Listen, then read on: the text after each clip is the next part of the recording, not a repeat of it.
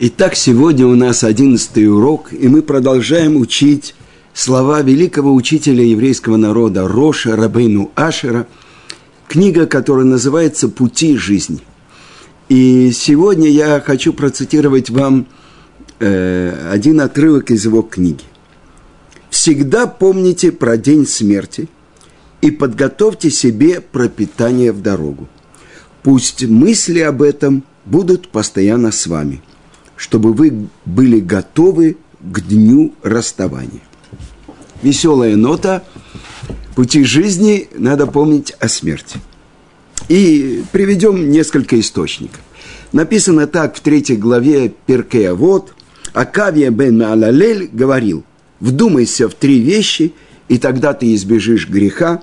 Первое, знай, откуда ты пришел.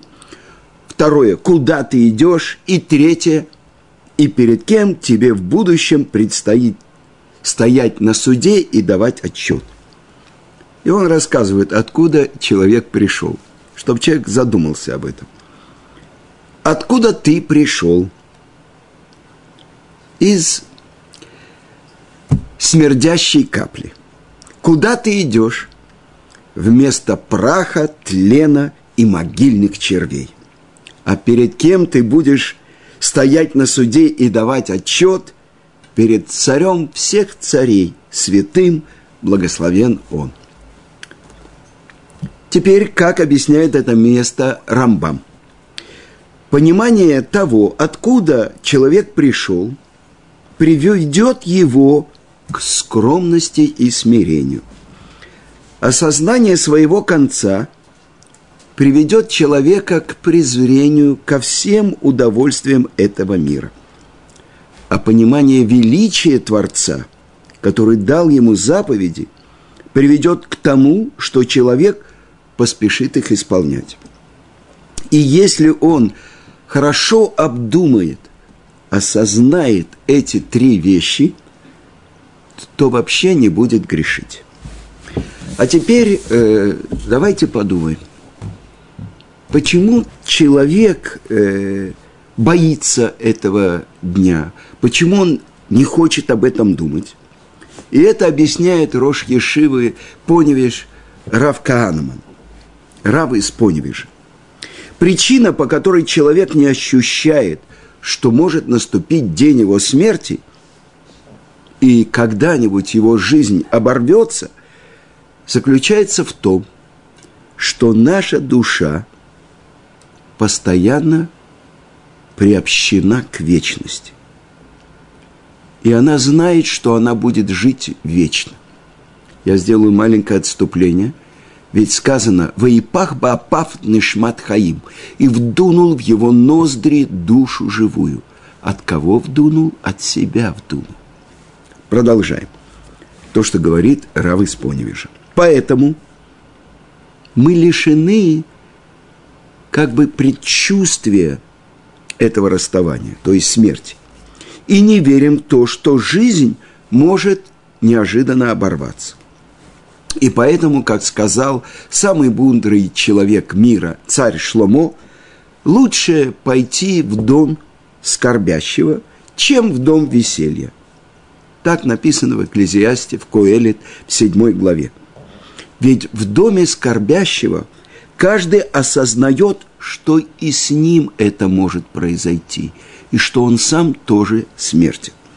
Но имеется в виду только смерть тела, а душа не ощущает, как быстро проходит время, потому что она над временем и принадлежит вечности. И только если человек станет всегда размышлять и помнить про день смерти – он сможет понять и почувствовать, что его ожидает. А другой великий мудрец, Раби Хескель Левенштейн, Машгиах Ешивы Поневиш и Мира, он говорит так. Память о дне смерти – это одно из самых испытанных средств для приобретения трепета и страха перед небесами. Когда человек действительно постигает, что может прийти его последний час. он начинает готовить себе пропитание в дорогу. То есть заниматься заповедями, изучением Торы, делать добрые дела.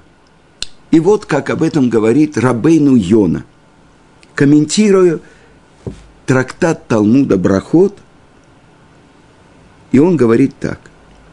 Когда я вижу, как быстро пролетают дни и годы, то чувствую, будто день за днем бегу навстречу своей смерти и все ближе к ней приближаюсь. И тогда я готовлю пропитание в дорогу. Я цитирую вам э, то, как э, составлена эта книга. Мы по совету Гаона Рамыши Шапира, чтобы Творец послал ему полное выздоровление, взяли из многих книг Мусара, как они объясняют эти слова Рош. Но продолжим.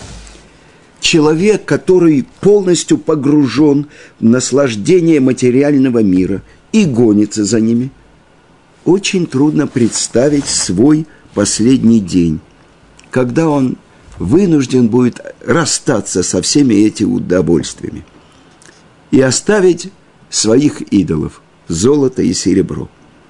Поэтому он всячески пытается забыть о смерти. А если он еврей, который верит в Творца, то он еще одевает вот это свое забвение в одежды заповеди, утверждая – что подобные мысли приводят его к тоске, депрессии и мешают изучать Тору и молиться. Исходя из этого, Рош наставляет, чтобы человек помнил о своем последнем дне всегда и постоянно. Но недостаточно просто вспоминать о смерти. Необходимо обдумывать, ясно представляя себе этот последний рубеж как будто видя его перед своими глазами. И надо постоянно осознавать, что поскольку в конце концов каждый человек покидает землю и оставляет все материальные ценности, то лучше не привязываться к ним, пока еще человек жив, а использовать этот мир только для служения Творца, Творцу. Дальше – но поскольку некоторые люди уклоняются от размышлений о последнем часе из-за того, что это вселяет в них страх и тоску, Рош указывает, что нужно думать, как подготовить себе пропитание в дорогу. Ведь э, мысли о смерти, о дне смерти, включают в себе два аспекта. Первый – размышления о страданиях, связанных с исходом души из тела, а также о пребывании тела в могиле и о наказаниях в месте духовного наказания, которое называется геном. А второй аспект – размышлять о радости и наслаждениях будущего мира. Одно мгновение, в котором прекраснее всей земной жизни. В книге Шары Чува, врат раскаяния Рабейну Йона наставляет. Каждое мгновение будь готов для встречи со своим Богом. Ведь человек не знает своего часа. Поэтому будь готов в чистоте возвратить свою душу Творцу, который ее дал. Я хочу о, вам показать то, как учил своих учеников великий Раби Элиезер. Так его и называют, Раби Элиезер Агадоль. Ведь с него начинается весь шас. Все шесть разделов Мишнайот начинается с высказывания Раби Элиезера. Мейматай ковримен шма баравит. С какого времени читают шма вечером. Мишааши акоаним нихнесим лейколь бетруматан с того момента, когда коины, которые были нечисты, погрузились днем в микву, зашло солнце, тут же они имеют право есть труму с выхода звезд. От Софа Ашмура Аришуна Диврей Раби Лезер. До конца первой стражи ночи, как вы знаете, в Талмуде определяется, что ночь делится на три стражи, и это первое высказывание всего Талмуда. Раби Элиезер Агадоль, один из учителей Раби Акивы. И что же он говорит своим ученикам? «Раскайтесь за день до смерти». Тут же спрашивают у него ученики, «Рэби, разве человек знает день своей смерти?» И тогда он им отвечает, «Тем более, раскайтесь сегодня, ведь завтра вы можете умереть, и если вы будете поступать так всегда, то все ваши дни пройдут в раскаянии. Так написано в трактате «Шаббат», 153 лист. Но э, продолжим, я цитирую вам э, комментарий э, однофамильца нашего учителя Рава Ицка Зильбера, э, Рава Зильбера из Бнейбрака, великого мудреца. Книга комментариев его на эту книгу Роша называется «Мекора Хаим» – «Источник жизни». И он продолжает. Человеку следует осознать, что настанет день, когда он покинет этот приходящий и бренный мир, который наполнен большим количеством страданий и горя, страха, неожиданных бедствий, дурных вестей, страшных болезней, грехов и ненависти, войн и позора, изнурения и тяжелой работы. Все эти бедствия и невзгоды лишь замаскированы – покровом жалких удовольствий этого мира. Я не могу вам не сказать. Сейчас весь еврейский народ молился за здоровье Раф Штейнмана, которому больше ста лет, и он был в больнице. Глава всех мудрецов э, Израиля и всего мира. С, у него э, спрашивают, так э, когда он не очень хорошо себя чувствовал, его спросили ученики, вам налить чай? Ну, он сказал, хорошо. А потом, когда принесли чай, он говорит, такие удовольствия получать здесь? Нет, достаточно мне только кипятка. Это для него большое, слишком большое удовольствие. А Равштейнман, он был э, во время войны он был э, в Швейцарии Хаврутой э, Рамойша Соловейчика, что память о праведнике была благословенна, который основал Ешиву Турат Хаим в Москве. Еврейские мудрецы, они живут мгновение жизни, которое им дарит Творец. И они наполняют все мгновения своей жизни. То, что написано впрямую про нашего праца Авраама. В Авраам баба ямим. И Авраам пришел с днями, со всеми днями своей жизни. Кто может сказать, что он может взять все дни своей жизни? Я помню как-то, когда я приходил вечером к Равыцкаку, и по каким-то вопросам личным он говорил, «Патлас, сегодня у меня было это, это, это, там брит, там э, пидьон бен, там э, помолвка, там я дал урок там, там». Он пересчитывал эти бриллианты, которые он заработал за этот сегодняшний день. Подарок от Творца. Но продолжим учить то, что учит нас его однофамилец Равзильбер из Бнейбрак. И вот в тот день, когда он отправится в вечный мир, который является по-настоящему его постоянным домом, там будут ждать его и встречать его предки. И там его подлинная семья. Там он сможет наслаждаться подлинным светом жизни. Как сказано в притчах царя Шлому, и будет радоваться в последний день. Весамах байома харо. Память о последнем дне может привести веселье и радость. И поэтому человеку нужно видеть постоянно эти два аспекта. Ведь все время, когда его сердце связано, я бы сказал, повязана, привязана к земному миру и к земным удовольствиям, Он не может постичь то наслаждение будущего мира, так как любовь к этому миру делает его сердце нечувствительным. И поэтому ему необходимо вначале обдумать те страдания, которые переживет он в час, когда душа должна оставить тело. И о наказаниях, которые его ждут за нарушение в месте духовного очищения гейнум. И это поможет ему приобрести смирение и трепет перед Творцом.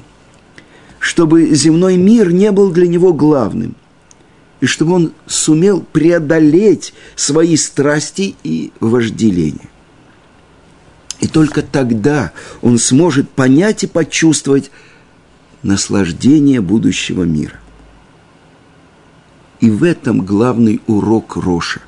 Помните про день смерти не размышлять только о страданиях смерти, о муках генома. Это недостаточно. Ведь это действительно может привести к обратному результату. То, что написано у пророка Ишаяу в 12 главе, «Будем есть, будем пить, ведь завтра умрем». Гаон Рамыш Шапира говорит, тот, кто так говорит, он на самом деле уже умер вчера. На самом деле жизнь – это связь с Творцом. И поэтому сейчас я радуюсь укреплению этой связи. Вместе с тем, Мидраше, там Дебейли Яо сказано, ожидать дня своей смерти – это не добрый знак. Здесь имеется в виду, что человек, который все дни гонялся за удовольствием мира – Теперь, когда он состарился и не может получать эти удовольствия, он с нетерпением ждет смерти. Это недобрый признак. Но праведники, сердце которых не привязано к этому миру, в старости обретают особенную силу в служении Творцу. И они ценят жизнь в этом мире, так как именно из него они собирают себе пропитание – в дорогу. Чтобы понять это, приведем следующее сравнение. Некий торговец прибыл на ярмарку, которая устраивалась очень редко и продолжалась всего несколько дней. Каждый день он зарабатывал большую сумму денег. И хотя, безусловно, он скучал по своему дому, по своей семье и стремился скорее, скорее вернуться туда – тем не менее, его же желание заключалось в том, чтобы ярмарка продлилась как можно дольше. И он уже подсчитывает дни, которые остались до ее завершения. Между этими двумя желаниями нет противоречий. Наоборот, чем больше он любит своих детей, свою жену, своих домочадцев, тем больше он хочет продлить время ярмарки чтобы обеспечить свою семью на более длительный срок. И смысл этой притчи всем понятен. Написано так в трактате Брахот Вавилонского Талмуда, пятый лист, чтобы постоянно человек заставлял воевать свое доброе начало, Ецаратов, против дурного начала, против Ецарара. Если дурное начало уступает, хорошо – а если не уступает, то человеку нужно прочесть Шма Исраэль, понять, что главное. Если это не помогает, то он должен вспомнить о дне смерти. Следовательно, до этого он должен научить Тору, э, до этого он должен э, э, бороться всячески с своим Ерцерара. Последнее средство – вспомнить о дне смерти. И это то, что пишет Рош помни про день своей смерти. Всегда. Очевидно, духовный уровень поколения опустился до такой степени, что в наши дни может помочь только крайние средства. Это в комментарии пишет Рав Штернбух. Теперь я хочу привести вам тоже из трактата Брахот то урок, который дал своим ученикам Раби Йоханан бен Закай. Он тяжело заболел и пришли навестить его ученики. Вы понимаете, э, учителя Раби Акивы, Раби Лезера Гадоль, которого мы цитировали, Раби Ушуа и другие великие Танаим, учителя Раби Акивы. Они пришли навестить своего учителя Раби Йоханана бен Закая, тот, кто спас весь Израиль, получив явно место в Израиле, где он мог э, устроить академию, место сбора еврейских мудрецов и их указания – как еврейскому народу выжить без храма. Так вот, они пришли, когда увидел он своих учеников, он заплакал. Спросили его ученики, Светоч Израиля, почему ты плачешь? И он им ответил, даже если бы меня повели на суд к царю из плоти и крови, который сегодня здесь, а завтра в могиле, и которого можно задобрить или подкупить, и то был бы повод для слез а теперь меня ведут на суд к царю всех царей, который вечен, и которого невозможно ни задобрить, ни подкупить. И передо мною два пути. Один в Ган-Эден, а другой в Гейном. И я не знаю, по какому из них меня поведут. Как же мне не плакать?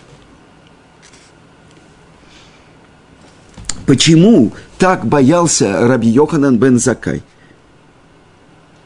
Не зная, по какому из этих путей его поведут. Казалось бы, он мог же раскаяться во всех своих грехах, и тогда они были бы искуплены. Но дело в том, что суд Творца полон глубоких тайн. И он мог быть на этом суде обвинен том грехе, который вообще при жизни он не считал, что это грех, а для небесного суда это грех. И если человек не знает всего, то как же он может раскаяться? Раби Йоханан был великим мудрецом Торы и великим праведником. И тем не менее он страшился кар генома. Что же говорить про нас?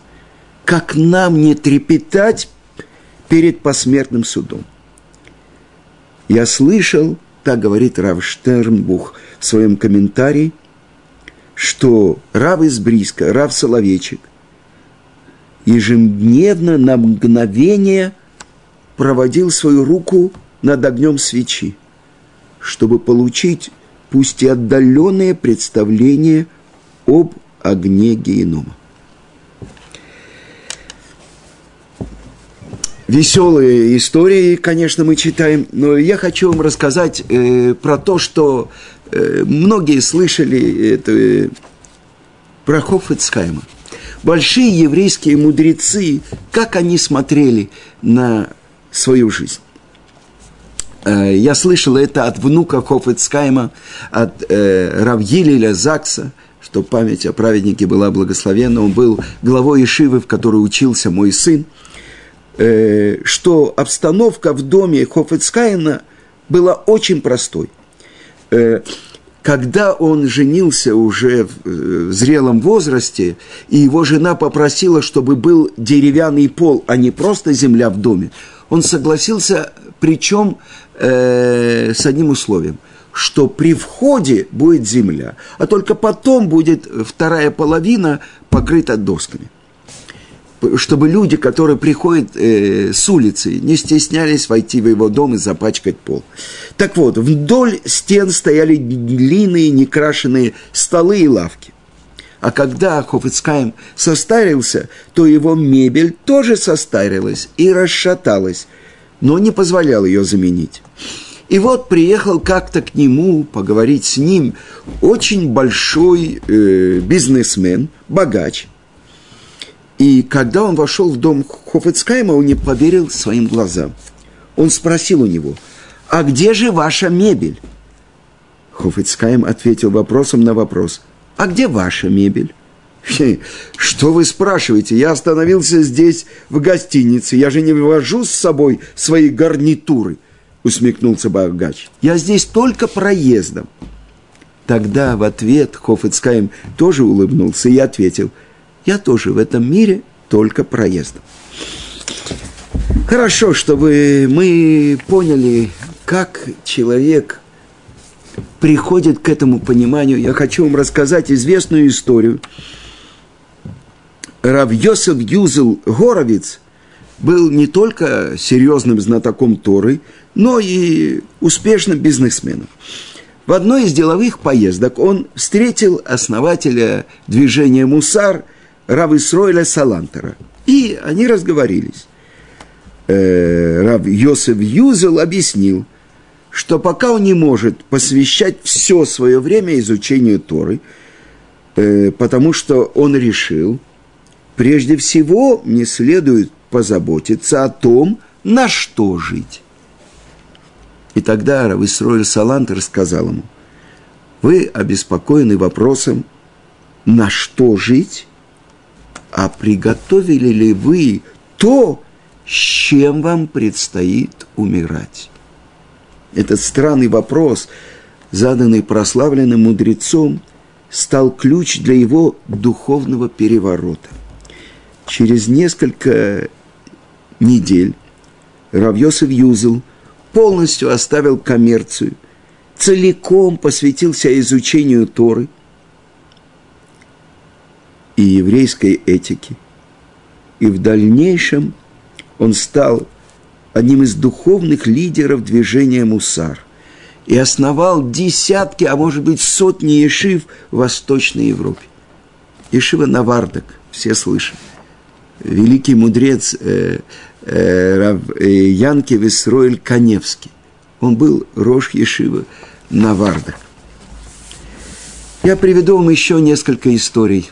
Глава всех мудрецов Израиля э, и особенно Иерусалима, это был Равьосиф Хайм Зоненфельд. И в летние месяцы он переезжал э, на окраину города. Там горы, мы же живем в, в горах, там воздух был чище и свежее, чем в той старой части Иерусалима, то, что вы знаете, называется Миашарим. И вот летом 1931 года – он попросил, чтобы его отвезли домой раньше, чем в предыдущие годы.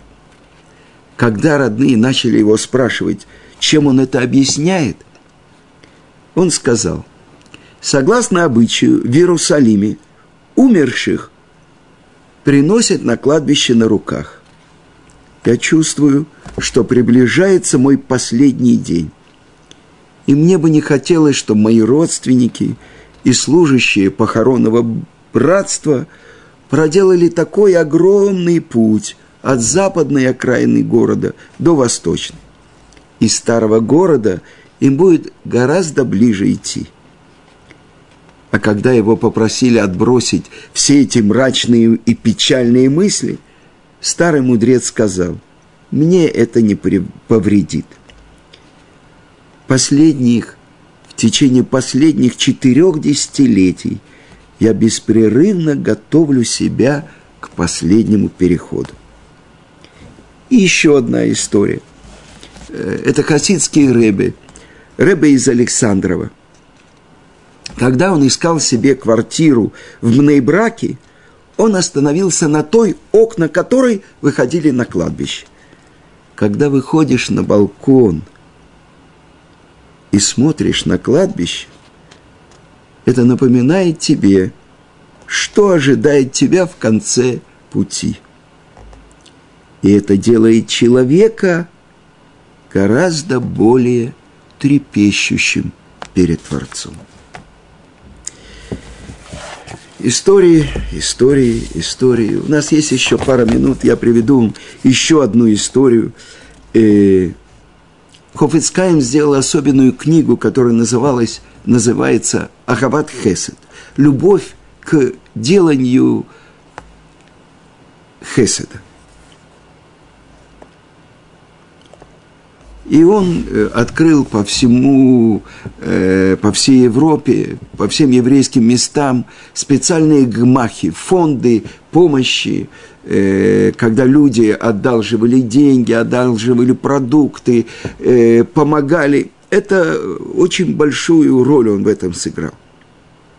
Когда человек, э, эта книга, которую составил Равгидалия, э, перевел Равгидалия Спинадель, она называется «Любите делать добро». Ежедневные уроки в умении отдавать. Это составил эти уроки Рав Фишель Шехтер по книге Хофицкайма Аватхест. И вот он говорит, когда человек чем-то владеет, он должен помнить, что это только временно. А то, что он отдает этим, он владеет навсегда. Именно это то, что мы должны думать, когда мы делимся своими деньгами, своим имуществом с радостью, зная, что обретем это вновь, и это останется с нами навсегда. Где? В будущем мире. Поэтому, даже если человек э, дает с радостью или без, все равно он получит награду. Так объясняет Хофицкайм. Но если он отдает с радостью, это принесет благословение в его дом. И много можно достичь благодаря тому, что он понимает эту радостную перспективу.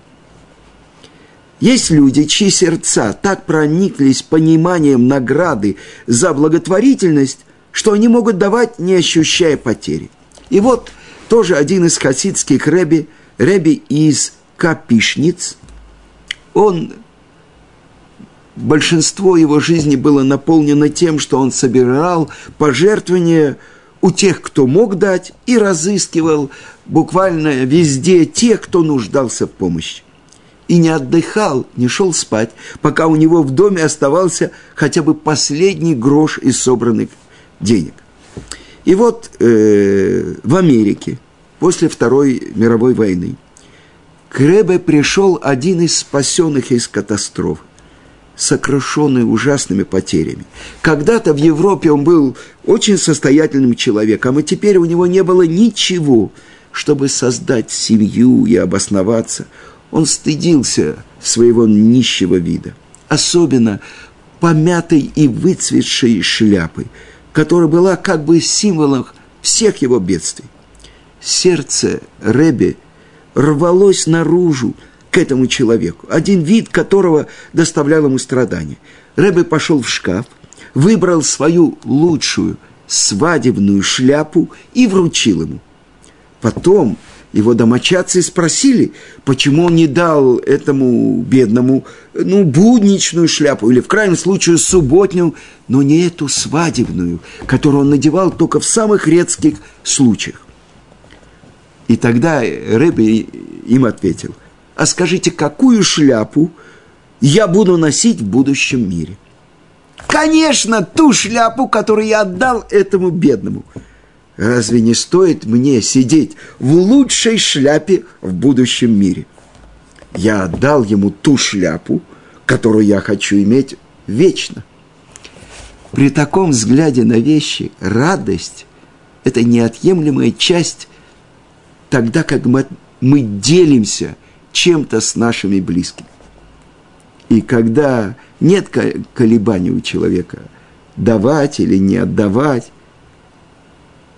если человек ясно представляет, что то, что он отдаст, связано с его душой, которая будет свидетельствовать о нем в будущем мире.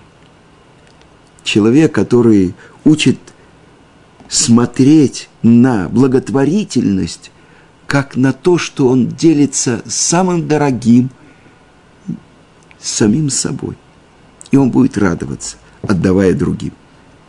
И когда он будет открывать двери своего дома и двери своего сердца, и они наполнятся благословениями с небес. До следующего урока. Всего хорошего.